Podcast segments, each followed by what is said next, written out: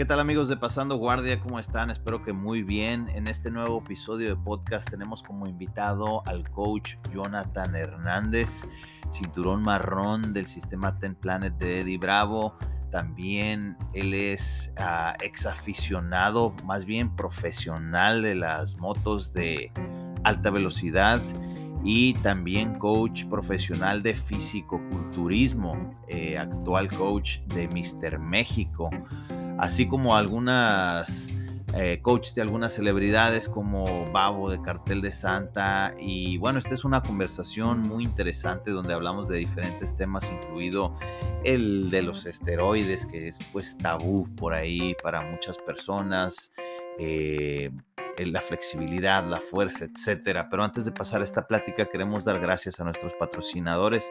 Y el primero, como siempre, es Bodega BJJ, que es el lugar donde puedes encontrar todo lo que necesitas para entrenar: guis, rash guards, tatami para tu casa, tape para dedos, lo que sea que necesites para jiu-jitsu y grappling. Mándales mensaje en redes sociales a Bodega BJJ, diles que nos escuchaste en el podcast y te van a mandar en la compra de un gui un parche gratis de Pasando Guardia. También queremos dar gracias a Seminarios, búscalos en redes sociales, seminarios.com eh, o en su página con doble S al final, donde puedes aprender de los mejores en español.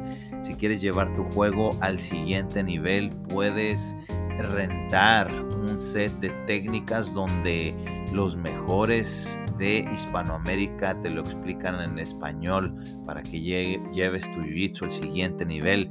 Y por último, queremos dar gracias a Presión y Diamantes. Checa su página presionydiamantes.com.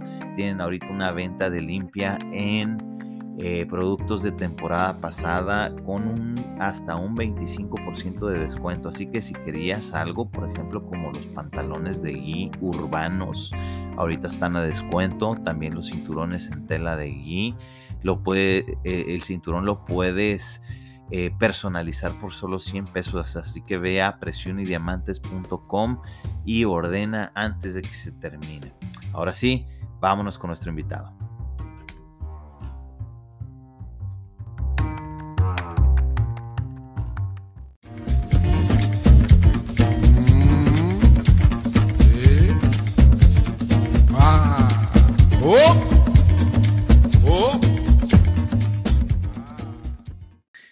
Entonces. ¿Qué tal amigos de Pasando Guardia? ¿Cómo están? El día de hoy tenemos por aquí a Jonathan Hernández, cinturón marrón de Eddie Bravo, uno de los pioneros del sistema de Ten Planet en México. ¿Cómo estás, mi hermano? Muy bien, mi César. Muy contento de estar aquí contigo, hermano. Muchas gracias por la invitación. Gracias a ti. Por ahí estuvimos platicando eh, de hecho, pues narrando por ahí en Instagram el, en el primer nacional de Combat Jiu Jitsu, que pues estuvo locochón. ¿Qué te, qué te pareció la, la, experiencia? Uy, la verdad es que ese primer evento de Combat Jiu Jitsu me dejó un muy buen sabor de boca. Y como lo comentamos ese día, quedé impresionado con las mujeres, la verdad. Este, puras guerreras es lo que vimos ahí. No sé si te acuerdas, así a, a un metro, dos metros de nosotros estaban con todo, así es que pues contento la verdad de, esa primera edición. Sí, se puso muy bueno y como lo comentas tú, eh, parece como que hay un nivel extra donde llegan las mujeres que a veces los hombres no llegan, porque como que hay algo entre, no sé si son las cachetadas o qué onda, pero parecía que cada cachetada hacía que subieran de nivel y se prendían más y más y más. Obviamente hubo luchas muy buenas también por ahí. de hecho, la que se llevó la, la pelea de la noche, los que se llevaron el bono, que fue un tirazo, se tiraron, se dieron con todo. Pero sí, las chicas, ahora sí que pareciera como si estuviéramos en la secundaria otra vez, ¿no? sí, la verdad, y sí me acuerdo de esa lucha que, que se llevó el bono también, la verdad. en fin, el evento por completo, la verdad es que creo que fue un muy buen evento y pues bueno, ya, ya sabes que viene el siguiente también, ¿verdad? Así es, eh, estamos esperando por ahí que dice Master Vic, sé que quiere hacer uno posiblemente en Ciudad de México, entonces pues va a estar bueno, estén atentos por ahí a la página de Comba Jiu Jitsu y a Pasando Guardia para más información.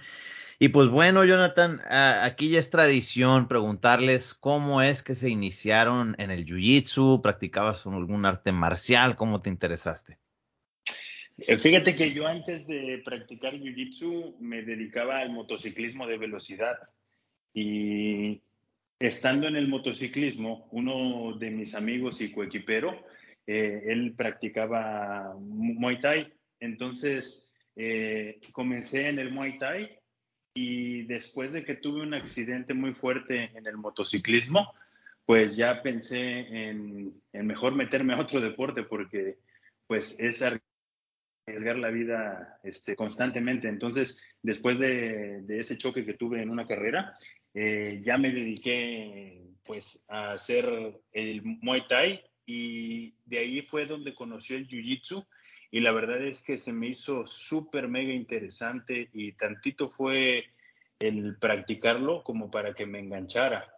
Y entonces, pues realmente llegué al Jiu-Jitsu. Ahora sí que, como muchas personas dicen, el Jiu-Jitsu me salvó la vida, porque afortunadamente, pues hoy practico este deporte que sí, tú sabes que, que tiene cierta, cierto nivel de peligro, porque pues al final del día jugamos contra las articulaciones, pero nada que ver con el motociclismo. Y entonces hace, hace 12 años, hace 12 años fue que, que conocí el Jiu-Jitsu y pues hasta el día de hoy, todos los días trato de practicarlo. Excelente, pues a ver, regresándonos un poquito. Yo la verdad eh, soy de las personas que le tengo miedo, slash, respeto a, las motos. Yo me acuerdo una vez, eh, un amigo que igual le, encantaba ese rollo y yo la neta no sé mucho de motos, pero pues ya sabes, en la calle les dicen las ninjas, ¿no? y, este, y pues tenía su moto y la fregada y una vez me subí y nomás le di una vuelta a la avenida y la subió como a noventa y tantas millas en un tramito. No, hombre, no me volví a subir en una moto jamás. Y este, y también, de hecho, me estaba contando, hace poquito vendió su moto. Él pasó de andar en la calle, andar en el freeway, a, por ahí tuvo un pequeño accidente, a después solamente andar en pista y hace poquito ya vendió la, la moto porque me dice que también es caro estarte yendo a la pista, ¿no? Que, que es una, una lana la que te gastas. Eh, ¿Tú lo hiciste de una manera, podemos considerarlo profesional? Sí, eh, de manera competitiva, o sea, realmente nunca tuve una moto de calle, o sea, mi moto era completamente de carreras y pues nos dedicábamos a, correr, digo nos dedicábamos porque es como un deporte familiar, desde mi hermano mayor, el hermano del medio, y hoy en día mis sobrinos, todavía ellos continúan eh, corriendo, entonces es algo que hemos hecho casi toda la familia y pues eso lo hice durante casi siete, ocho años. Sí, hermano. Wow. Wow. Oye, pero entonces ustedes lo hacen de manera inteligente, ¿no? Que, que eso sea correr en la pista, donde no hay gente menseando y que distraída y que no les da el paso nunca, que se les está metiendo, etcétera, etcétera, ¿no? Sí, precisamente, pues al conocer bien cuáles son los riesgos de andar en una moto en la calle, pues eh, fue que caímos a la pista, porque pues realmente a partir de mi papá, que fue quien siempre tuvo motos, pues eh, fue que nos subimos a, las dos ruedas, pero pues tú sabes lo peligroso que es andar en una moto en la calle, entonces llegamos un día a la pista, bueno, mi hermano mayor, y él empezó a correr y entonces de ahí fue como cuando yo ya tuve la edad, pues ya me subí a la moto y, y pues esa tradición ya era algo muy familiar, así es que mi, mi, plan era dedicar toda mi vida al motociclismo. De hecho, yo me subo a las motos, pero me voy a España con la intención de estudiar mecánica de competición. Me fui a Barcelona y estuve estudiando ahí mecánica, pero allá, antes de practicar el motociclismo, yo entré al gimnasio y, y competí en el Mister México Juvenil. Entonces ya tenía la disciplina de las pesas, de la alimentación, de, de todo una preparación para una competencia de físico.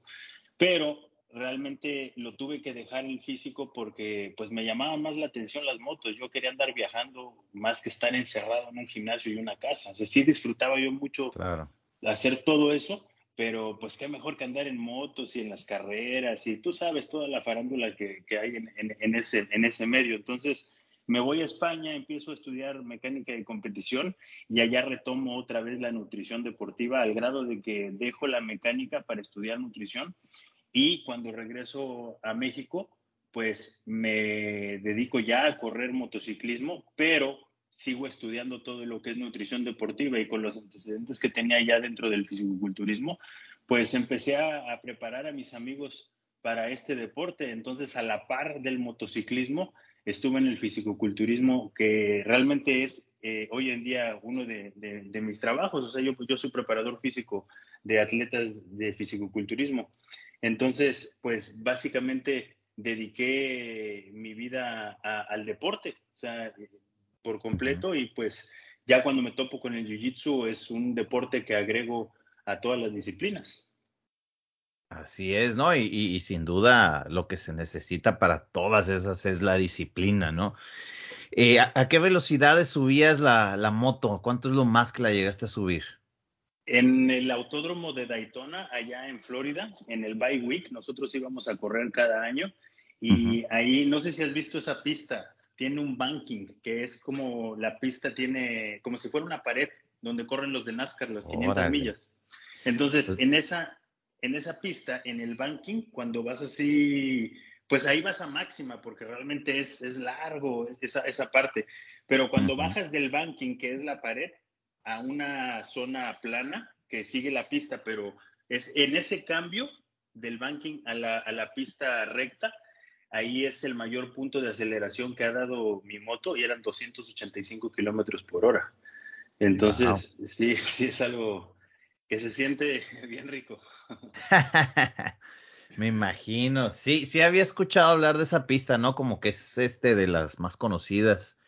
Y eh, pues también me, a mí me gustan los relojes y me suena también por el relojito. Claro. Este, no, pues sí, me imagino que es lo más cercano a, a volar, ¿no? este, ahora, me cuentas sobre lo del fisiculturismo. Eh, para los que no te conocen, tú eres coach de Mister México. Eh, también he visto que entrenas a muchas chicas y se van a pues eventos internacionales y veo los trofeos y digo, wow, esos sí son trofeos, ¿no? Los trofeitos que, que, se dan en el Jiu-Jitsu, ¿no? Ni siquiera los ADCCs ni, ni, ni, ni, el Mundial te dan algo así. O sea, son unos señores trofeos y, y me imagino que hasta también los premios, ¿no? E, en esos niveles, eh, o sea, yo no conozco mucho, pero me supongo que pues los atletas sí pueden vivir de eso y pueden vivir muy bien, ¿no? Sí, mira, ahorita eh, este año ganamos el Mister México Absoluto con Rodolfo, que es uno de mis alumnos que hace ocho años eh, literal me robé a un ojalatero de un taller de ojalatería y pintura. Él, él quería ser fisicoculturista y pues encontré un garbanzo de libra, yo les llamo garbanzo de libra a esas personas que sin importar si tienen ganas de hacer o no las cosas, las hacen porque eso es difícil de encontrar en una persona que sea tan dedicada, constante y disciplinada. Entonces, después de ocho años, Rodolfo y yo conseguimos ganar el Mister México y pues hoy en día te puedo decir que esa persona que se dedicaba a trabajar la hojalatería y pintura vive completamente del deporte. Es un atleta que, que pues se dedica a comer, dormir y entrenar. Entonces, sí, afortunadamente ya llegas a un punto donde, donde sí puedes vivir de ello, la verdad. Sí, no, pues qué chido que, que pues dio ese paso de fe, ¿no? Y qué importante es eso que dices, de que llueve, trueno, relampaguee, sabes que lo va a hacer. Y esa es la, la, parte más importante, ¿no? Muchas veces, o sea, ya lo hemos comentado de que pues el, el talento es bien barato, ¿no? Sí, la verdad es que esa es la clave para conseguir cualquier objetivo. O sea, yo, yo conozco muchas personas que realmente admiro y si nos damos cuenta qué es lo que han hecho para conseguir ser uno de los mejores en su área, en su deporte, eh, es la disciplina y la constancia. Cualquier ser humano que tenga esas dos herramientas, no importa si las pone en una carrera universitaria, si las pone en un deporte, en un proyecto, Eh, y, si, si pueden lidiar contra las altas y bajas, eventualmente consiguen sus objetivos. Sí, así es, así es, con toda la razón. Eh, oye, Jonathan, y bueno, hablando de Jiu-Jitsu, eh, si nos ponemos a ver el Mundial de 1994, 95, 96, pues te puedes dar cuenta de que pues son la en su mayoría eh, personas que hacen Jiu-Jitsu por hobby o si entrenan, digamos, una o dos veces al día pero entrenan nada más y, no hacían nada de acondicionamiento físico. Mm, yéndonos, ahora sí que casi 30 años después, podemos darnos cuenta que los atletas elite ya se toman muy en serio esta parte de la fuerza. Eh, ¿Tú cómo has visto esa evolución y, qué decías tú, por ejemplo, cuando veías a los atletas realmente elite que los te, ponías a verlos y decías, a huevo, él, sí, sí, sabe qué está haciendo. Sí, mira, yo creo que, realmente en ese alto nivel ya las diferencias eh, pueden ser, sí, a nivel técnico, pero cuando te topas con dos personas que traen un mismo nivel técnico, ya la fuerza, la condición, y pues todas las habilidades físicas hacen una gran diferencia, porque pues ya realmente en ese alto nivel, pues e-, ellos saben, si no todo sobre Jiu-Jitsu, casi la mayoría. Entonces, si hay alguien que da un extra en la parte física, pues eso se va a notar a nivel competitivo. Y de hecho estaba yo eh, escuchando a John Danaher, si no me equivoco, es un podcast con Lex Friedman, algo así. Ah, sí, sí, sí, lo, ubico, el matemático, sí. Ándale, ándale. Creo, creo que en ese, en ese podcast ellos hablan de eso.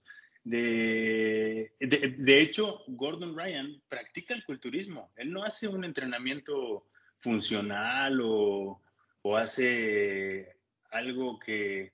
No hace CrossFit, pues. sí, exactamente, sí, sí, sí, como la mayoría, ¿no? Que pensarías, no, tienes que hacer CrossFit porque eso es lo que va a mejorar tu jiu Bueno, estás hablando de que Gordon Ryan, que ahorita pues es el, el número uno eh, Nogi Grappler, o sea, él practica el fisicoculturismo al nivel que, al mismo tiempo que Nicky Roth, por ejemplo, o sea, los dos son fisicoculturistas. Y si tú te das cuenta, el instruccional que sacó Gordon es completamente fisicoculturismo lo que está vendiendo ahí. Entonces, eh, yo creo que no está peleado. Y para mí fue un una gran sorpresa que ellos eh, mostraran eso al mundo porque pues al final del día a mí me cayó como anillo al dedo porque pues es algo que yo manejo al 100% el fisicoculturismo. Y luego ver que en el deporte que hoy en día practico el fisicoculturismo puede ser una herramienta, la verdad es que pues me cayó como anillo al dedo, ¿no? O sea, sí, sí creo que, que todos podemos tener eh, un gran beneficio si, practicamos el ejercicio con cargas. Sí, claro. Y por ejemplo, de los atletas elite, que pues ya casi en su mayoría lo hacen, ¿a quiénes consideras que, que, lo hacen mejor, digamos, técnicamente? Porque muchas veces me imagino que tú te das cuenta, yo no, pero tú te das cuenta de que no, la técnica le hizo mal o esto y lo otro. Pero ¿quiénes crees tú que lo hacen mejor de los que conocemos, los profesionales?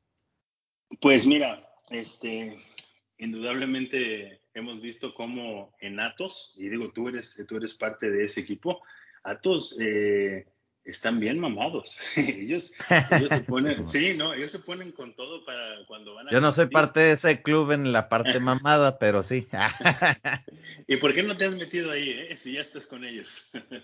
no, o sea, fíjate que yo sí entreno fuerza y acondicionamiento dos veces a la semana con quienes me ayudaron a rehabilitar la rodilla.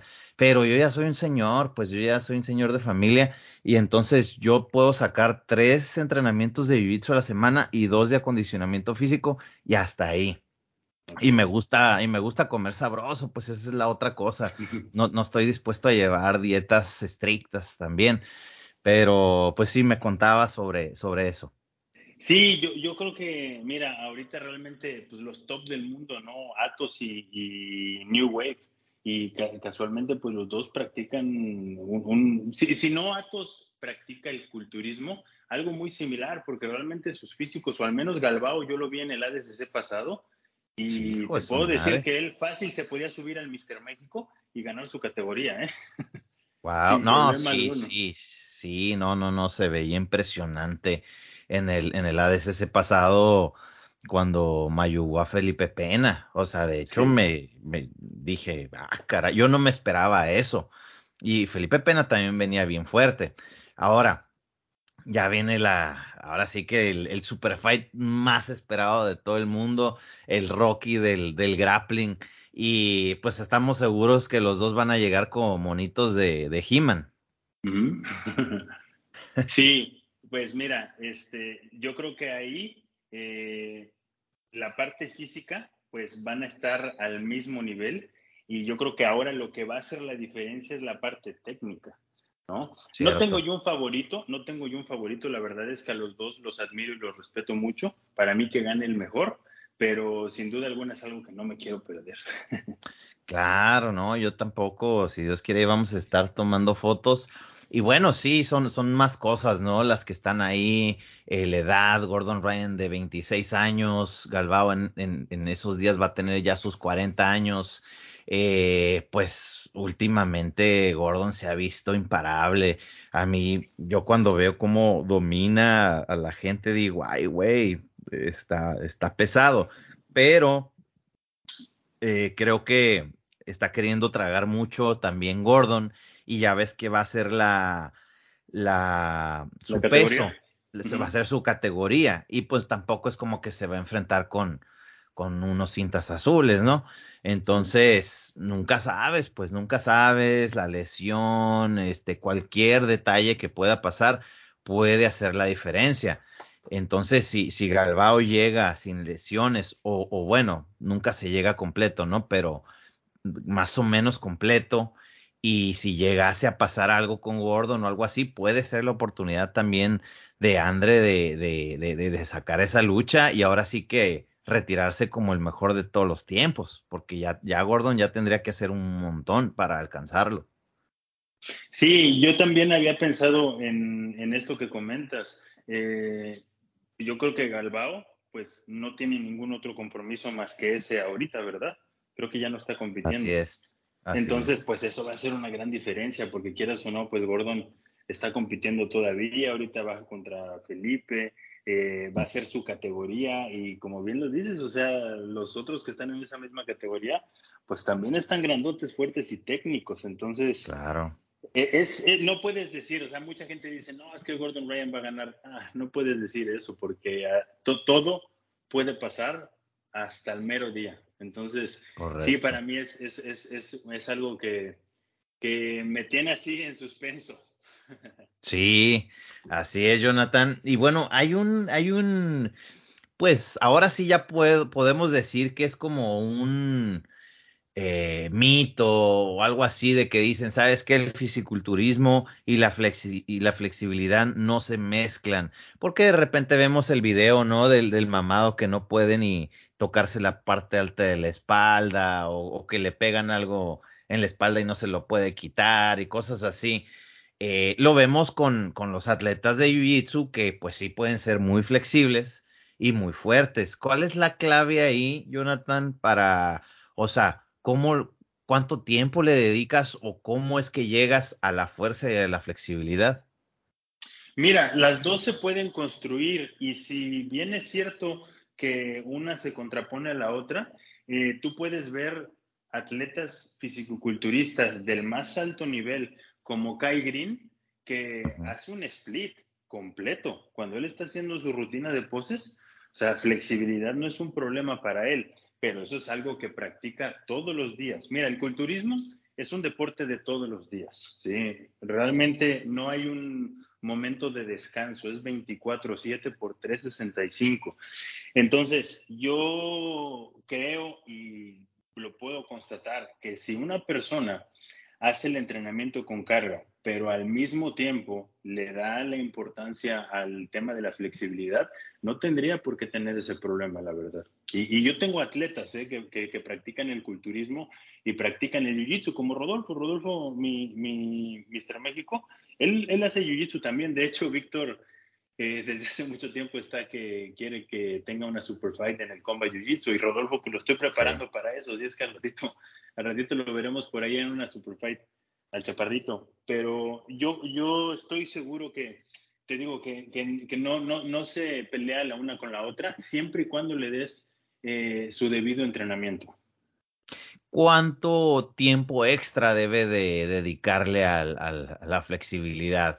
O sea, ¿es poquito cada día o le das un día a la semana o cómo lo manejas? Mira, eh, principalmente cuando una persona entrena con pesas, debe de darle un estiramiento a los músculos los cuales se entrenó. E, eso tiene que ser de ley, independientemente de si practicas jiu-jitsu o no. Si haces pesas, tienes que darle su estiramiento por una, simplemente por salud articular. Y ahora, si necesitas más flexibilidad porque tu deporte es el jiu-jitsu, yo hablo de que esto tiene que ser diario. Sí, diario un, tiempo de, de 20 a 30 minutos es algo que es un buen tiempo. Muchas veces las personas dicen, ay, es que no tengo tiempo. La verdad te puedes tomar esos 20 minutos antes de acostarte a dormir y eso a lo largo de dos, tres meses, una persona puede hacer flor de loto, puede hacer pues cosas que cualquier persona no, hace, ¿no? Entonces es una cuestión de constancia. Sí, fíjate que eh, yo conocí ahí entrenando a un tipo, eh, era como hindú, algo así, gordito, gordito, de esos que no te esperas que sea flexible. Y me tocó luchar con él y, ay, hijo de su madre, tenía una guardia y una flexibilidad.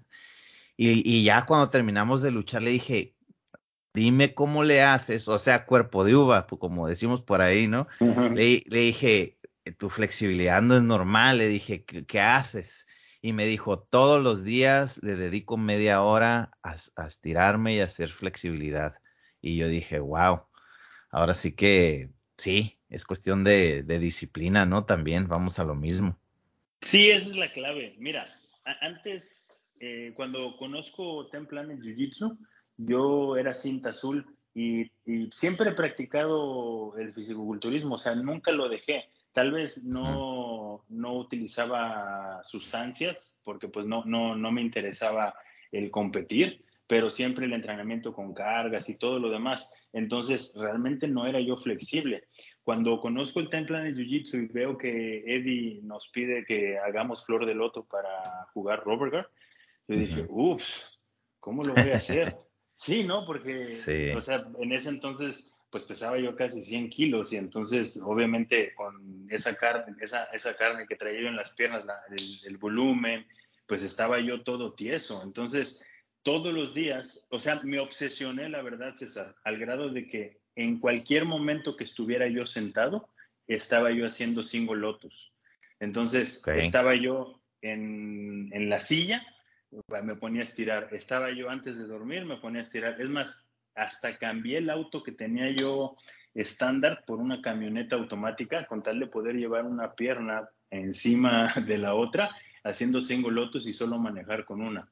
Entonces, creo que cualquier persona puede hacerlo siempre y cuando tenga esa iniciativa. Y eso en cualquier, o sea, en lo que sea. ¿eh? La verdad es que yo me dediqué a los deportes no por un deporte en especial, sino más bien fue porque a mí me impresiona el ser humano. Creo que no nos damos cuenta de que somos el único ser vivo en este planeta que puede hacer todo lo que hacemos. O sea, ningún otro ser en este planeta puede modificar su físico como lo hacemos nosotros, o, o, no solamente algo físico, sino también cosas como diseñar aviones, diseñar ciudades, o sea, todo lo que hacemos, en realidad los seres humanos somos, yo pienso que hasta nosotros somos los extraterrestres que estamos en este planeta, la verdad. Sí, entonces, sí, sí, Entonces, yo soy fan del ser humano y, de todas las cualidades que, que puede desarrollar si se lo propone. El tema es controlar la mente y ser disciplinado y constante. Esa es para mí la clave, la verdad. Sí, muy cierto. Oye, y hablando de eso, eh, se rumora, yo, yo, no estoy seguro, pero se rumora que Eddie para dar una cinta negra tienes que poder hacer la flor de loto, ¿es cierto? Mira, no, no sé a ciencia cierta si Eddie no daría una cinta negra a alguien que no haga una flor de loto, pero sí te puedo decir que al menos todos los cintas cafés y negras que yo conozco, lo hacemos, porque pues, él, hace mucho hincapié. No, te digo, no sea ciencia cierta si, ay, no haces flor del otro, no, hasta que la hagas vas a obtener tu cinta negra. No sé si realmente él lo haga así, pero yo creo que todos los que estamos persiguiendo lograr ese objetivo, pues vemos qué es lo que tenemos que hacer. No sé si has visto que en el calentamiento de la clase de Eddie tienes que caminar de manos. Sí, sí, he visto. Y entonces esa, era, esa, era, otra cosa que yo también dije, ching, hay que caminar de manos. yo nunca lo había practicado. Así es que, pues, como yo sé que si me lo propongo, al igual que todos los seres humanos, lo puedo lograr, también es algo que me obsesioné, me obsesioné. Y pues hoy en día camino de manos, ¿no? Entonces, como que pienso que tal vez todos los que estamos aspirando a tener una cinta negra, pues vemos cuáles son los requisitos y pues simplemente llevarlo a cabo, ¿no? Si no, claro. Si, si no, ¿cuál es el caso? Sí, es verdad. Oye, y vemos que de repente te, lanzas, ¿no? Por temporadas allá con Eddie al HQ, allá a Los Ángeles. Eh, ¿cómo, cómo, son, ¿Cómo es el cotorreo con Eddie? O sea, a mí me ha tocado, pues, en los EBIs, en los Combat Jiu-Jitsu, este, o sea, tener un ratito para cotorrear con él y pues es una, una persona interesante, ¿no? Eh, muchos lo juzgan de loco, que porque dice que el mundo es plano y a veces se, las, se las avienta buenas, pero a mí se me hace una persona muy trucha que, que, que, pues no se deja engañar tan fácil.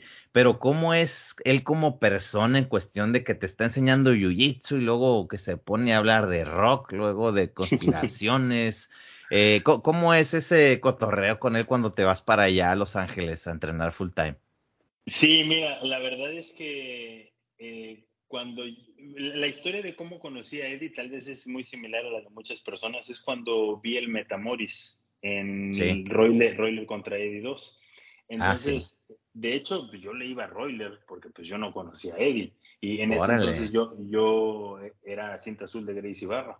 Y entonces, eh, cuando yo veo esa lucha, pues muchas cosas no entendí lo que estaban pasando, como cuando lo meten un 100%, eh, ahí, ahí sí me quedé así de, uy, ¿qué posición es esa? Y luego en la de Vaporizer, yo dije, no entiendo, te lo juro que yo vi como 20 veces ese día esa lucha.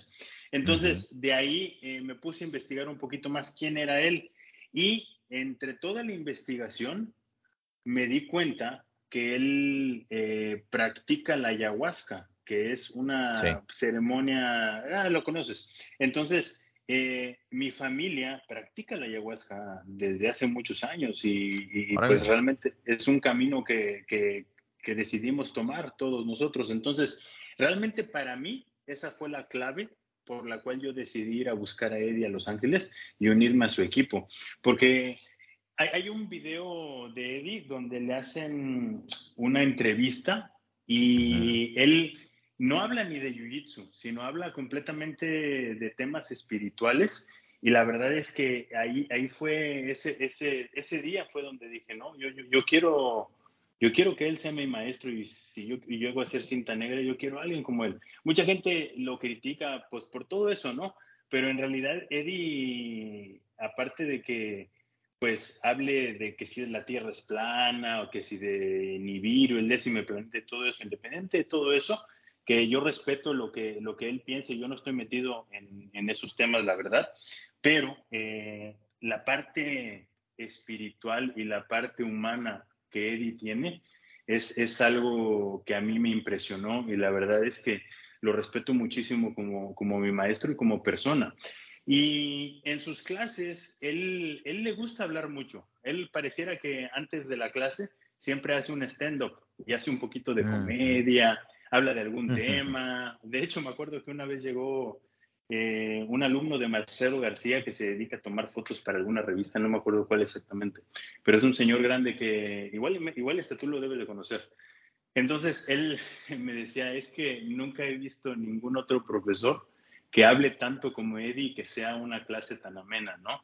Entonces, una clase de Eddie empieza así, realmente él primero hace como una conexión entre sus alumnos, platica de, pues a veces platicará de que la Tierra es plana, a veces de conspiraciones y todo eso, pero muchas veces cuando tú te acercas con él, realmente es una persona que sí te puede dar un buen consejo y, pues no solamente enseñarte de Jiu-Jitsu. Este, y fue por eso que, que, yo, yo, yo, fui para allá con él. Y sí, efectivamente yo voy aproximadamente cuatro o cinco veces al año a entrenar allá porque pues es, es uno de mis deberes eh, por tener Ten Planet Cancún.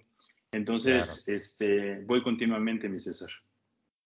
Excelente, sí, de hecho una vez me tocó ir a una graduación seminario allá con, con este, con Gio Martínez en Vista, California.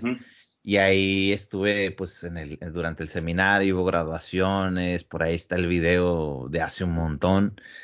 Y este, y sí, está súper amena, pues, o sea, te avienta un cotorreo, te ríes un rato, de repente vas sobre las posiciones, aprendes algo, te pones a rolar, y, pues sí, es, es una, es una persona muy interesante, por ponerlo de alguna manera, este, Eddie Bravo. Y ah, te quería preguntar, eh, ¿cómo has sentido que se ha recibido el, el el sistema en México? Mira, ha sido, en, mis inicios, la verdad es que fue algo difícil porque, pues tú sabes que a Eddie o lo amas o lo odias, ¿sí? Entonces, hay, mucha gente que en un inicio me tiró por... Por lo de la fumada. Eh, por eso y también, por ejemplo, por no practicar el gui y porque habla de la tierra plana y por todo eso. Que la verdad es que yo creo que no tiene caso darle importancia a otras cosas que no sean de Jiu-Jitsu, porque al final del día la razón por la cual estoy ahí con él es por el Jiu-Jitsu. Y entonces, eh, en un inicio, pues fue un tanto difícil, pero hoy en día la verdad es que creo que en la comunidad del Jiu-Jitsu se ha abierto mucho más a todo lo que hace Eddie. Creo que en gran parte por sus eventos. Eh, para mí lo que ha hecho Eddie en cuanto a la promoción del Jiu-Jitsu ha sido algo muy grande, porque pues tú sabes muy bien que de ahí han salido, por ejemplo, Gordon Ryan. O sea, realmente el mundo lo conoció porque salió de EBI.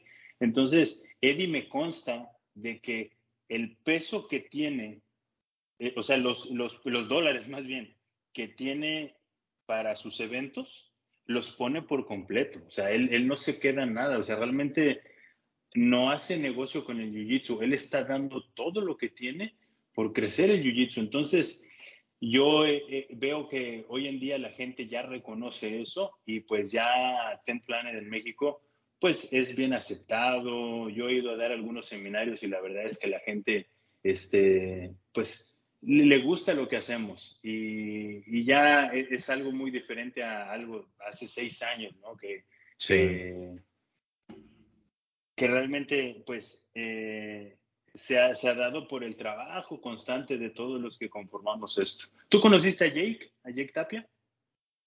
Sí, sí, no lo conocí, creo que personalmente bien, sí lo ubico, sé que andaba ya contigo, pero ya, ya se me perdió el radar.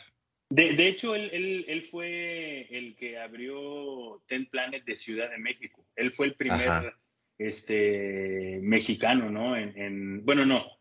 El, el, primero en Ciudad de México, hoy en día es Rodolfo, y ah, él, él, se fue de Ciudad de México, ahora vive en Dubai. Él abrió Templanet. Órale, wow. Sí, y este, y pues bueno, eh, hoy en día está Mauricio Ramírez, que está en, en Chihuahua, y básicamente pues somos los tres que estamos aquí, aquí en, en Templanet México. Excelente, muy bien. Eh, no, pues es que sabes que, o sea, Eddie Bravo sí tuvo que ganarse ese respeto, porque cuando la primera vez que le ganó a Royler Gracie, todo el mundo decía fue puro sapo, se distrajo Royler, lo pescó, después ve cómo, cómo se lo le ganó este Vieira, Leo Vieira, etcétera, etcétera. Se hace este rematch y, y ahora los comentarios eran de que no, que el, que el, que el rayo no cae donde mismo dos veces, etcétera, etcétera. Pero para los que no han visto la lucha, ahí está en YouTube gratis. Eh, fue un tironón, fue un tironón. Yo, yo estaba eh, emocionadísimo y pues la gente, medio Ten Planet estaba ahí en vivo, echándole porras. Al final, creo que hasta Royce Gracie le buscó pleito porque, pues, o sea, quedó empate porque de plano Royler Gracie se tragó todos, todo el, el, orgullo y dijo, ni madres, yo no voy a tapear. Pero sí lo tuvo en una situación bien, de, un par de veces en situaciones bien duras, o sea, de que el 99% de la gente probablemente hubiera tapeado. Pero ahí fue una de las veces que se ganó el respeto. Luego fue durante el EBI, porque eh, pues ya ves la IBJJ de antes, la IBJJF de antes, pues no había heel hooks, no había knee ripping, no había nada de eso. Pero mediante el EBI empezaste a ver que sus alumnos le ganaban a, tipos duros que tú reconocías en la IBJJF, que eran durísimos y decías, ah, cabrón, no, sí, sí, sí, sí, están, están duros. Y ya ahorita, pues eso ya no es un problema, ¿no? Ya sabemos que hay, que hay solidez. Sí, ya creo que se ha ganado el respeto el sistema, más allá de Eddie, porque pues Eddie, Eddie ha demostrado, con lo que él hizo, ya, o sea, no, no tendría que haber duda, ¿no? Porque como bien dices, esa, esa lucha en Metamoris, en realidad, o sea, solo porque dijeron que era empate, pero para mí pues no, no, no fue un empate, más bien, si te das cuenta hay una cosa, en las reglas decía que si hay una sumisión y llegaban a los 20 minutos, no tenían que pararla. Y sí, y sí la pararon, porque... Ah, sí, o sea, si ves las reglas... Oye, pero aparte el referee era de Gracie Umaita. O sea, no voy, no voy a decir nombres, pero no sé si recuerdo bien, pero yo me acuerdo cuando la vi dije, épale, ahí no está, no está neutral, pero bueno. Sí, no, y, te digo, o sea, puedes ver las reglas y, decía, si hay una sumisión cuando se acabe el tiempo, no la van a parar. Y sí la pararon. Y realmente, ah, si, e, si Eddie hubiera podido liberar su pierna, porque lo estaban agarrando del pantalón, Royler se agarró del pantalón. Era parte de las reglas. Sí, si él liberara esa pierna y ponía pie con pie, le llamamos stomp, él hubiera podido romper ya el pie. ¿sí? Porque ahí realmente tienes mucho mayor torque. Entonces, al, al, pararla, pues bueno, ya fue un empate, pero independientemente de eso, la verdad es que yo creo que ya ahí fue donde Eddie pudo consolidar que su sistema es válido, porque además, si tú ves en el libro de Ten Planet, o sea, Eddie fue paso por paso como está escrito ahí. Haciendo lo suyo, ¿no? Sí, entonces realmente que de eso no cabe duda. Y pues hoy en día, como bien lo comentas, o sea, te puedo hablar tal vez de 5 o 10 atletas de Ten Planet que son sólidos. De hecho, en, este ADCC, creo que en la de 77 kilos tenemos dos, y, o son cuatro o cinco, más o menos los competidores que hay de Ten Planet ya en este ADCC. Creo que esa es la siguiente meta, ¿no? De, de, me imagino que esa es la meta mayor de Eddie, conseguir un campeón de, de ADCC. Sí, de hecho, no sé si viste que ahora en su cumpleaños hubo una reunión donde fuimos todos los que tenemos un Ten Planet y los cintas negras. Y entonces en esa reunión, Eddie pues nos da cuál es la tarea para el siguiente año. Y antes nos pedía que desarrolláramos el Jiu-Jitsu para el MMA, que realmente esa, esa fue su intención por la cual su sistema es a base de overhook, underhook, o sea, de un clinch. Y entonces, ahora en, esta reunión, Eddie fue bien específico de, quiero que se pongan a trabajar eh, lucha, pases y reglas de ADCC. Entonces ya nos dio la encomienda para, para eso. o sea, no nos lo había dicho antes. ¿eh? Entonces ahorita realmente él, él pues como... Es una misión. Sí, estamos en esa misión. Órale, sí, sí, sí. Y pues regresando un poquito a la lucha, yo me acuerdo que Jeff Glover comentó que eh, el Master Hoyler Gracie lo contrataba para luchar a diario con él y le decía, quiero que hagas el jiu-jitsu similar al que hace Eddie Bravo. Y este, y el mismo Royler Gracie comenta, estaba bien duro el viejo, decía. Sí, sí, sí. Entonces, pues los dos estaban durísimos, ¿no? Entonces, pues sí, eso es ahora sí que para la historia. Eh, otra cosa, eh, Jonathan, algunos por ahí no lo saben, otros sí lo saben, pero tú eres el entrenador de tanto físico como de jiu-jitsu del afamado rapero El Babo. De hecho, pues nos vimos allá en su casa en el podcast de Master Vic, Master Vic Podcast, hace como unos tres meses por ahí, porque hubo evento. Y este, y pues algunas personas, bueno, yo ahí me di cuenta que, que Babo sabe, porque estuvo pues cotorreando de la historia, de cómo le gustó y todo eso, y, de hecho me sentí identificado porque él conoció por Pride y por el Dish Pirata y todo eso, y esa es la misma manera como yo me enamoré del, del Jiu-Jitsu, ¿no? Y de los personajes que él hablaba, de Fedor, de Minotaur, etcétera. Eh, ¿Cómo fue que llegaste con él para tanto entrenarlo en fisicoculturismo como Jiu-Jitsu? Mira, ah, cuando yo corría motocicletas, eh, una vez fui a correr a, Morelia, ahí al Autódromo del Águila, y conocí al que era su manager en, ese tiempo. Y entonces eh, la intención del manager estar ahí era porque en la final del Campeonato Nacional de Superbike querían llevar a un grupo para pues cerrar con una fiesta y el grupo que querían era Cartel de Santa. Entonces, eh, pues ahí lo conocí, conocí, cotorreamos y, y ya, o sea, me, dejó de hecho su número, su nombre y, y, entonces una vez vinieron, eso tiene como 15 años, vinieron a tocar a, Playa del Carmen y pues queriendo yo utilizar ese paro de que, ay, conozco al manager, yo voy al concierto y pues estoy ahí, el espectador cualquiera, y después al final del concierto me voy al backstage para pues pedir una foto, yo solamente quería una foto. Y pregunto por el manager, de hecho le pregunté a Darius, porque Darius estaba pasando por ahí, le dije, hey Darius, este, ¿cómo se llamaba? No me acuerdo si se llama Jorge, Javier, pero bueno, le pregunto, oye, ¿no está el manager? Y entonces cuando yo le digo su nombre y pregunto por él, él se me queda viendo, o sea, cambió la cara y dije, ups, y me dijo, ¿lo conoces? Y le digo, sí. Me dice, a ver, pásale. Y entonces ya las, las cosas no me salieron bien. Entonces pasé, pasé y me llevó así directamente de la puerta, me llevó con Babo. Y entonces llego ahí con Babo y le dice, oye, pelón, que aquel camarada conoce a este cabrón. Y ya Babo me dice, a ver, carnal, cuéntame de dónde lo conoces.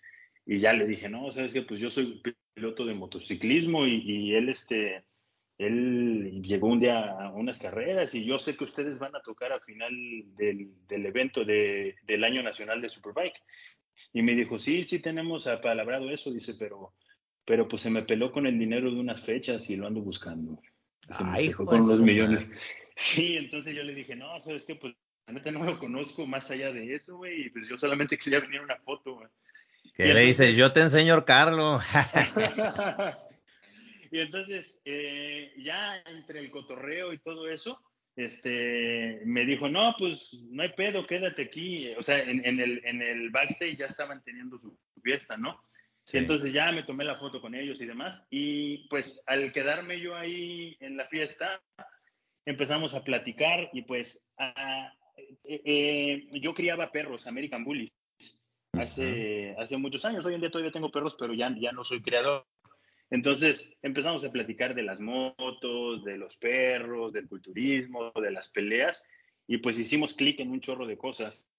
Y de repente, 10, 15 días después de, o sea, obviamente habíamos cambiado teléfonos y demás. Entonces, 10, 15 días después de que nos conocimos ahí en playa, eh, me dice, oye, voy a hacer unas carnes asadas aquí en, Santa Catarina, no me acuerdo si era cumpleaños de alguien, no lo sé.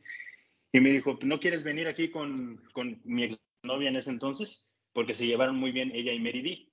Y entonces, no, pues sí, sí, jalo. Y entonces ya fui para allá también con la intención de que él quería ponerse mamado, porque pues no practicaba el, el pesas en ese entonces. Y ya de ahí la verdad es que fui para allá, para Santa Catarina, y pues conocí a toda la banda y empezamos a cotorrear. Y pues así fue como, como iniciamos una, una bonita amistad, la verdad. Y, pues más allá de que soy su entrenador y, que entrenamos juntos Jiu-Jitsu y todo eso, pues hay mucha confianza y pues una amistad que hoy en día sus hijos me dicen tío y, y pues todo esto que, que nos ha llevado a convivir durante todos estos años. Chingón, chingón. Y este, ¿y qué te cuenta él? ¿Qué es lo que más le gusta del, del, arte del jiu-jitsu, del grappling, del MMA?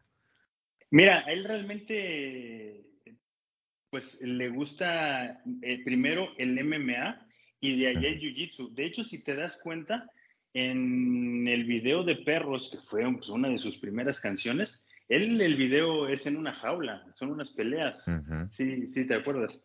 Entonces, realmente su enfoque, primero que nada, son las artes marciales mixtas y de ahí pues eh, le nace el gusto por el jiu-jitsu y él sí se puso el kimono unas cuantas veces, pero no le gustó tanto. Y entonces ya cuando empiezo yo a practicar el Ten Planet Jiu-Jitsu, eh, pues él se puso a investigar y él le, encanta andar investigando todo lo que, lo que le llama la atención. Y entonces, este, de ahí yo le propuse, le digo, oye, Pelón, pues la neta, a mí me gustaría que, que en algún momento llegues tú a cinta negra, güey. O sea, si quieres hacer el compromiso conmigo para que hagamos esto, pues juntos, ¿no? Porque yo lo conocí antes de que yo hiciera Jiu-Jitsu. Entonces, pues él vio todo, todo lo que yo le, le he metido de tiempo y todo esto a este proyecto. Y él me dijo, no, hombre, sí, jalo, vamos a darle. Y entonces, pues e, es un proyecto de los dos. Primero que nada, él porque le gusta. Y yo quiero que él sea cinta negra de Templane. Entonces, quieras o no, pues yo estoy haciendo ahí mi esfuerzo para que él siga avanzando y eventualmente que, que tenga su cinta negra. Claro, claro. Y este, y siendo una persona tan ocupada como lo es, ¿cómo, cómo manejas las clases con él? O sea, ¿le dejas tarea? ¿Se agarra un sparring partner? ¿O cómo le hace? Cuando tú, obviamente, cuando tú no estás ahí. Eh, no, yo tengo que ir. La verdad es que eh, yo, yo voy para allá y, pues trato de, llevarle ya una tarea específica, la cual pues la, vemos, eh, normalmente me quedo una semana, cuatro días ahí con él. Entonces me quedo en su casa, por lo tanto ahí está su gym. Ah, pues conociste. Y entonces, este, pues le estamos dando ahí todos los días. Y también Loco Arriola cae mucho a entrenar con él. Antes de que se, se lesionara su rodilla y lo operaron, pues ah, Loco iba mucho para entrenar con él. Entonces, también con algunos de, de, le dicen grupo de reacción inmediata, los de su seguridad, pues se pone a entrenar con ellos. Entonces, ahí vamos avanzando. La verdad es que no es tan, no es tanto entrenamiento como yo quisiera, pero pues es que él, aparte de que es músico, tiene un chingo de cosas que hace, ¿no? Tiene su empresa de Babotec que hacen videojuegos, hacen de todo tipo de cosas, entonces le dedica un tiempo, pero no es como full time. Así que pues poco a poco vamos avanzando. El detalle es de que no se detenga, ¿no? Camine como camine, pero que no pare. Oye, eh, Jonathan, vamos hablando de mitos y realidades. Eh, siendo tú una persona que ha experimentado eh, por tanto tiempo la cuestión de la fuerza, siendo un coach, siendo una persona fit, entrenando a otras personas, ah, danos algunos mitos y realidades hablando de dietas que te han funcionado a ti y suplementos. Ok. Eh, ¿Tienes algunas en especial o quieres que las genere yo? A ver, por ejemplo, tú en lo personal, vamos, o sea, hay gente que dice, hay dietas para cada persona y a ciertas personas les funcionan y otras no. Dinos la que a ti te funciona. A ti te gusta, por ejemplo, tú comes carne, eres vegetariano, eres vegano, tú cómo manejas tu dieta. Mira, yo tengo una dieta hiperproteica, o sea, consumo proteína en todas las comidas. Y eh, esto yo se lo recomiendo a cualquier persona que entrene con cargas, porque si tú entrenas con cargas, me refiero que puede ser CrossFit, alterofilia, ir al gimnasio, cualquier forma de carga. Entonces tú rompes fibras musculares a la hora de hacer este tipo de entrenamientos, por lo tanto, ese tejido se tiene que reparar y solo se va a reparar si existen los nutrientes correctos, que al final del día son las proteínas las que reconstituyen estos tejidos y el descanso, ojo, porque eso también es algo súper mega importante. Hay mucha gente que va al gimnasio y no duerme o tiene una muy mala calidad de sueño. Si te falta sueño o te falta comida, la verdad es que estás perdiendo el tiempo o tal vez estás haciendo un daño a tu cuerpo, porque solamente eh, eh, ir al gimnasio es como romper, eh, es como rasgar la piel. ¿sí? Si tú, por ejemplo, un tatuaje, es como si tú te haces un tatuaje y no le das su tiempo de recuperación y te vuelves a tatuar sobre este tatuaje todos los días, realmente nunca vas a sanar. Sí, entonces es el juego de el te nutro, te doy el tiempo de descanso y lo vuelvo a hacer. Y así sucesivamente, porque el cuerpo realmente es una máquina de adaptaciones. ¿sí? A todo lo que tú le pongas se va a adaptar.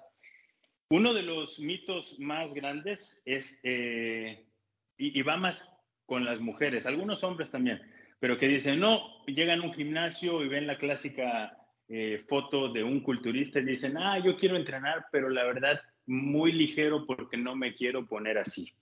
Se eh, superan la frega, ¿no? que se necesita para llegar así. Sí, no, la única manera en que una persona pueda tener un físico de ese tipo es dándole todo su tiempo, energía y atención a ese proyecto.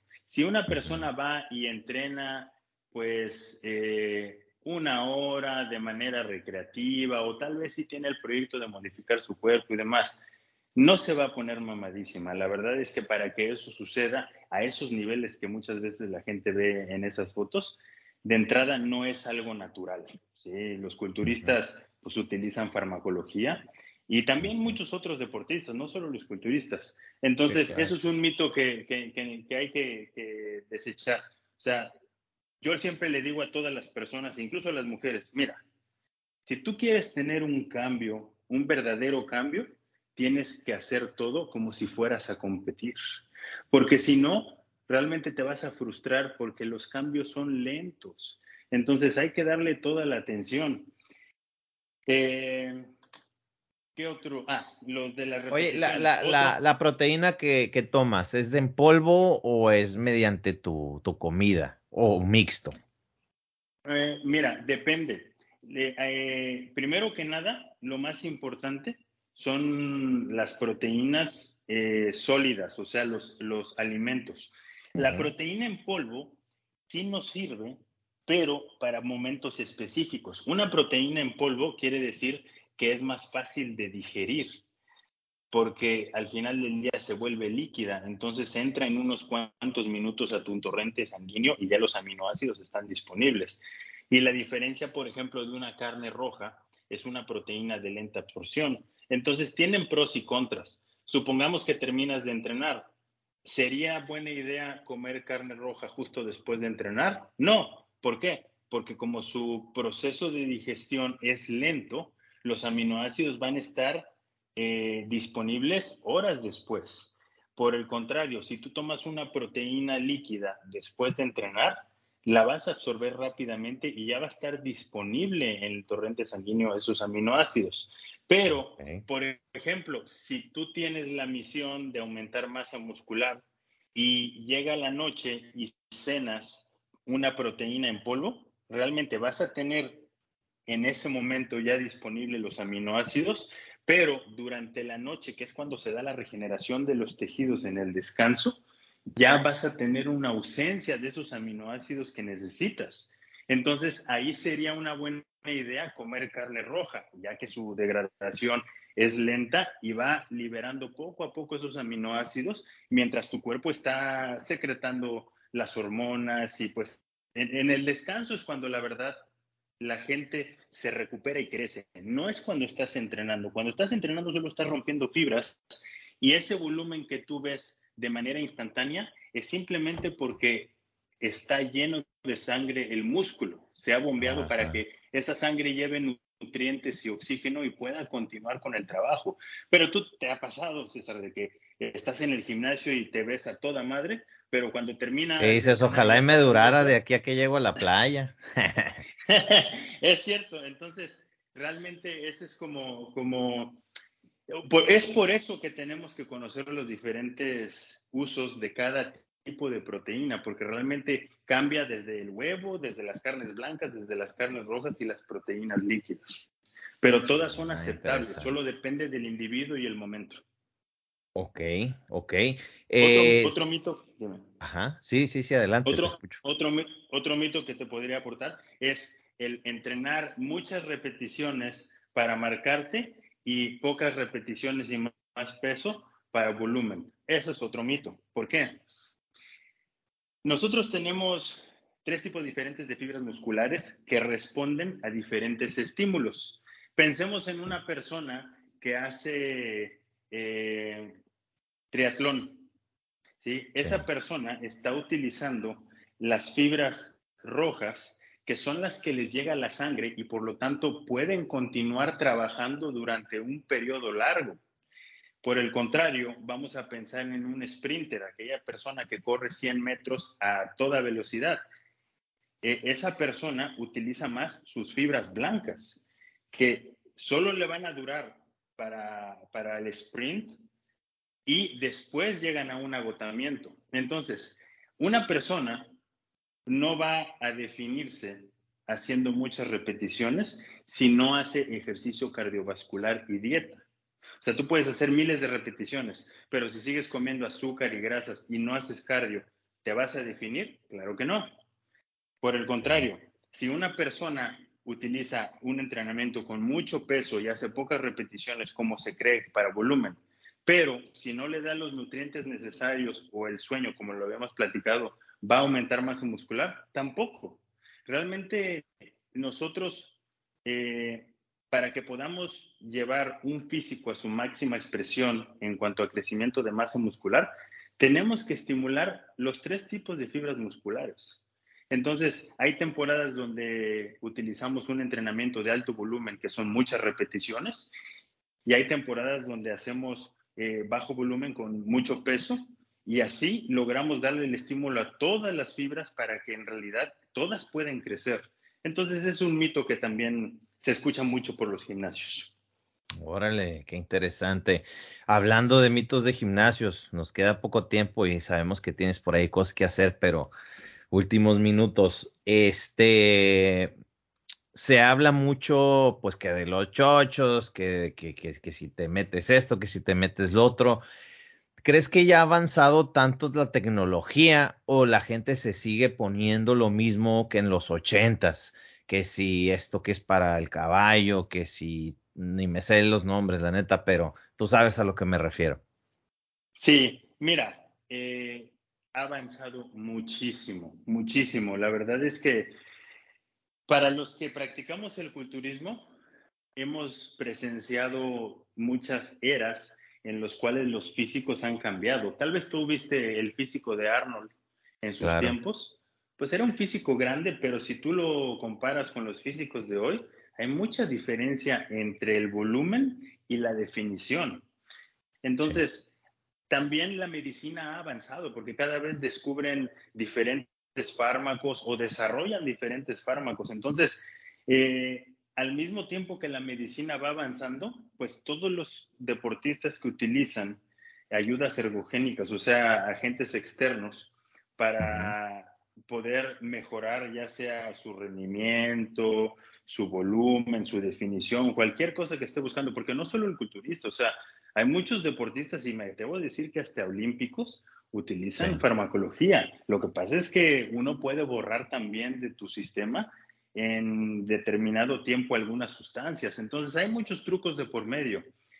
Entonces, la farmacología hoy en día, eh, la verdad es que ha avanzado muchísimo y de hecho, en Medio Oriente hay unos jeques que, pues, así como eh, el ADCC están metiéndole todo el dinero para que esto crezca. En el culturismo hay lo mismo. Hay un gimnasio que se llama Oxygen, allá en Medio Oriente, donde han agarrado los, unos de los culturistas más fuertes del mundo y se los llevan para allá y empiezan a, pues, a desarrollar nuevos fármacos, porque allá la farmacología no es ilegal, o sea, ya es, es, es legal que puedas utilizarlos con fines deportivos e incluso la investigación. Entonces, en estos años, te estoy hablando de hace cinco años, en estos cinco años ha evolucionado muchísimo también lo que es la farmacología deportiva. Y sigue, ¿eh? sigue. La verdad es que yo que estoy dentro de este medio, no puedo parar de estar estudiando y de actualizarme y demás, porque cada año ves cosas diferentes, ves nuevas cosas. Yo creo que como el Jiu-Jitsu, ¿sí? Siempre ves cómo va evolucionando, entonces esto no para. Y, y por ejemplo, Jiu-Jitsu y los fármacos, eh, ya ves que siempre hay mucho que se habla. Por ejemplo, en ADCC, pues no se hace prueba a nadie. En la IBJJF se le hace al campeón, pero si el, subcampeón también usó, pues no le hicieron prueba y queda campeón ya si, si tuercen al primero. ¿Tú qué considerarías? ¿Que debería de ser libre o, o qué onda? Mira, yo considero que debería ser libre. ¿Por qué? Porque en realidad sí hay formas de hacer trampa. O sea, sí hay formas de cómo utilizar sustancias y luego utilizar otras para limpiarte. Entonces, al final del día, sí podemos engañar a la prueba. Entonces, yo creo que además, honestamente, ¿qué vende más? ¿Un físico normal o uno mamadísimo a la hora de un combate? Claro que el que está mamadísimo y que parece Superman es el que va a vender más. Entonces, al final del día, como tú bien lo dices, o sea, sí le hacen la prueba al campeón, pero todos los demás también traen toda la farmacia. Entonces, yo pienso que también esa sería una forma más responsable ya de hacerlo, porque hay, hay mucha gente irresponsable. La verdad es que antes, hace unos años, César, yo decidí dejar el culturismo eh, como coach, ¿sí? Entonces yo, yo, me metí por varios años en el CrossFit eh, trabajé con, con los mejores crossfiteros de México, como Alan García, como Chema, que son gente de aquí de Cancún, y logramos grandes cosas a, nivel internacional.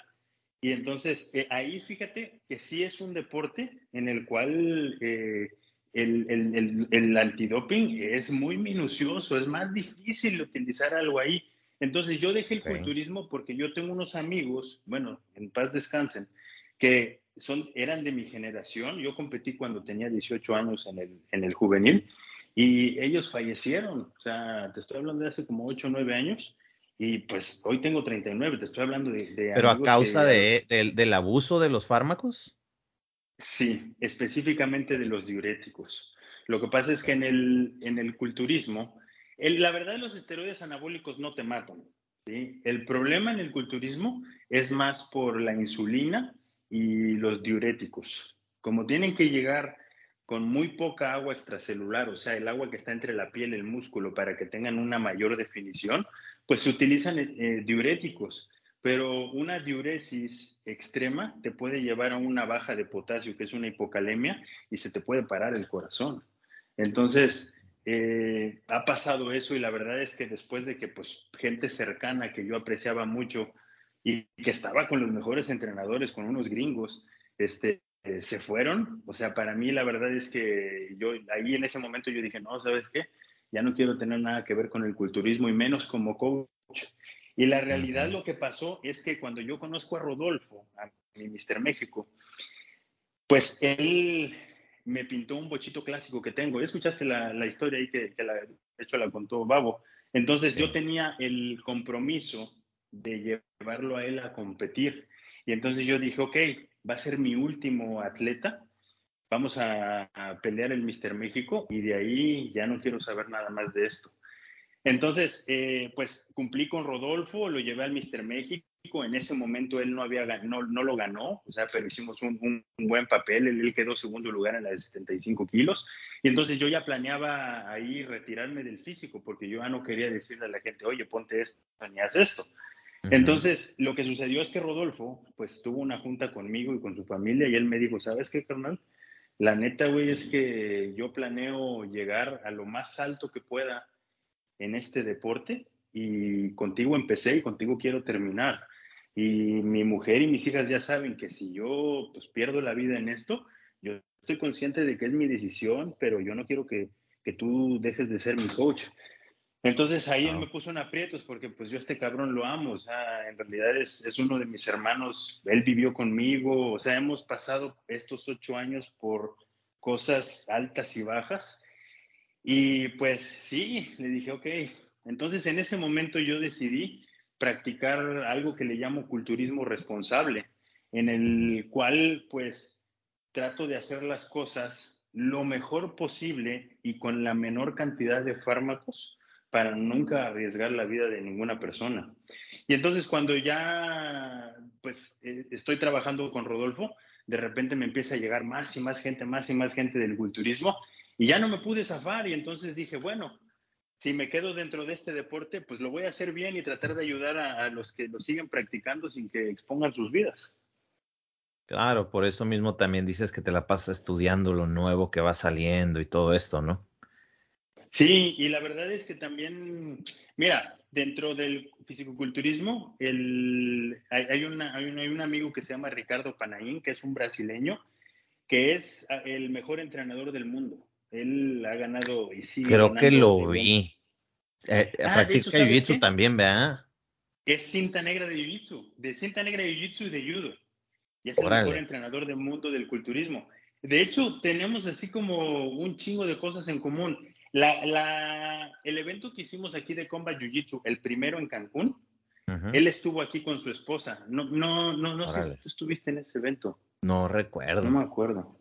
Bueno, pero ellos estuvieron aquí. Entonces, hoy en día yo trabajo con Ricardo, yo soy su asistente, y entonces, pues la verdad es que tengo información de primera mano con él, sí, porque pues él, él, él, tiene la misma idea que yo. Él, él, de hecho, hoy en día ya no entrena hombres, solo entrena mujeres. La razón es que las mujeres no tienen que utilizar mucho fármaco, de hecho, no deben de utilizarlo, porque como son hormonas masculinas, virilizan. Entonces, él es realmente un profesional y el mejor del mundo. Entonces, quieras o no, la vida me trajo a las personas correctas para tener las herramientas y poder desarrollar esto que te, comento que yo le llamo culturismo responsable. Entonces, hoy en día, pues tengo un escuadrón de culturistas que, que son saludables y que estamos ahí en la pelea, ¿no? Sí se puede. Oye, ¿y qué le recomiendas, por ejemplo, al, muchacho que nos está escuchando y que no sabe ni madre, no sabe ni por dónde empezar a buscar ni nada, y que de repente alguien en el gym le dice, nomás inyectate esta madre, tómate esta otra, y ahí vas a ver. O sea, ¿cómo se informa, pues? Mira, este, realmente, yo, yo estoy, eh, tengo un proyecto que es escribir un libro el cual será llamado así culturismo responsable. Y yo creo que lo más importante es informarse, no creer en los demás. Es más, cuando la gente viene conmigo a consulta, yo le digo, mira, aquí está tu plan, pero por favor, no creas lo que te estoy diciendo. Ve, investiga y empápate tú mismo de toda esta información, porque al final del día es la responsabilidad de cada persona. O sea, hay muchos, muchas personas que son entrenadores o coaches y la verdad es que muchos de ellos hacen lo que sea necesario con tal de ganar un evento y a veces sin escrúpulos, sin cuidado y entonces es triste cuando pasan accidentes por utilizar cosas que ni siquiera se necesitaban. Entonces yo creo que lo más importante es que la gente se documente, que se informe. Y punto número dos, honestamente yo creo que si no eres una persona que compita al alto nivel, no necesitas utilizar ningún fármaco, porque nuestro cuerpo ya produce esas hormonas. Solamente necesitas maximizarlas y tener un estilo de vida adecuado para que tu cuerpo pueda ganar masa muscular, pueda tener la definición, pueda tener cualquier cosa que tú necesitas. En realidad que el cuerpo humano es maravilloso, es impresionante, pero hay muchas personas que se quieren ir por la vía fácil porque, ah, está difícil comer todos los días lo mismo, está cabrón entrenar, está todo esto. Entonces, muchas personas a veces no quieren hacer el verdadero trabajo y quieren llevárselo con fármacos, pero cuando tú lo haces de esa manera, el resultado te va a durar el tiempo que te pusiste el chocho. Entonces es triste porque al final del día no te puedes estar picando toda la vida. ¿Y qué pasa? Seguramente tú has visto esas personas que de repente se ponen bien mamadas y luego en los 3, 4 meses están peor de cómo empezaron. Sí, y ya no lo pueden dejar por el efecto psicológico, pues. Sí, se vuelve vigorexia y en realidad es, es, es un problema. Entonces, eh, yo de entrada, la gente que viene conmigo y muchas personas vienen por el conocimiento que tengo en la farmacología, vienen y dicen, oye, es que yo me quiero poner un ciclo, me quiero poner mamado y demás. A ver, ¿planeas competir? No. Ah, ¿Vives de tu cuerpo? Tampoco. No, entonces yo, yo no lo hago, la verdad. Yo, yo no acepto gente que quiere venir nada más por eso. Me atrevo a hacerlo cuando hay alguien que su trabajo, su vida depende de ello y son responsables, son dedicados, son disciplinados. Ok, es un mal necesario porque es real. O sea, la gente que compite va con la artillería pesada. Entonces, pues no puedes ir comiendo arroz y frijoles y tortillas nada más a un Mister México. Pero eh, aquella persona que no va a un Mister México, que no va a ir a pelear el Mundial, el ADCC, la verdad es que no necesita utilizar fármacos. Bueno, pues ahí lo escucharon del buen Jonathan Hernández.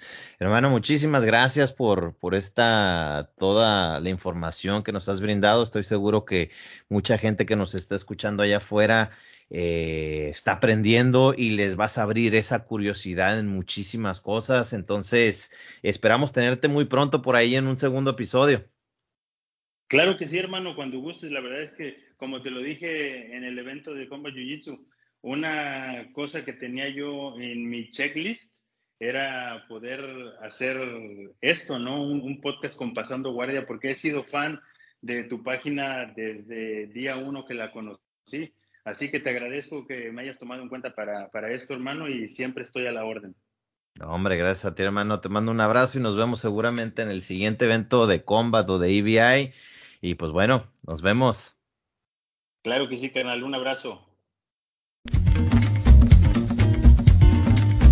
Suffer, suffer, suffer, suffer, suffer, suffer for world. Now your fault to be that. Me I say, now your fault to be that.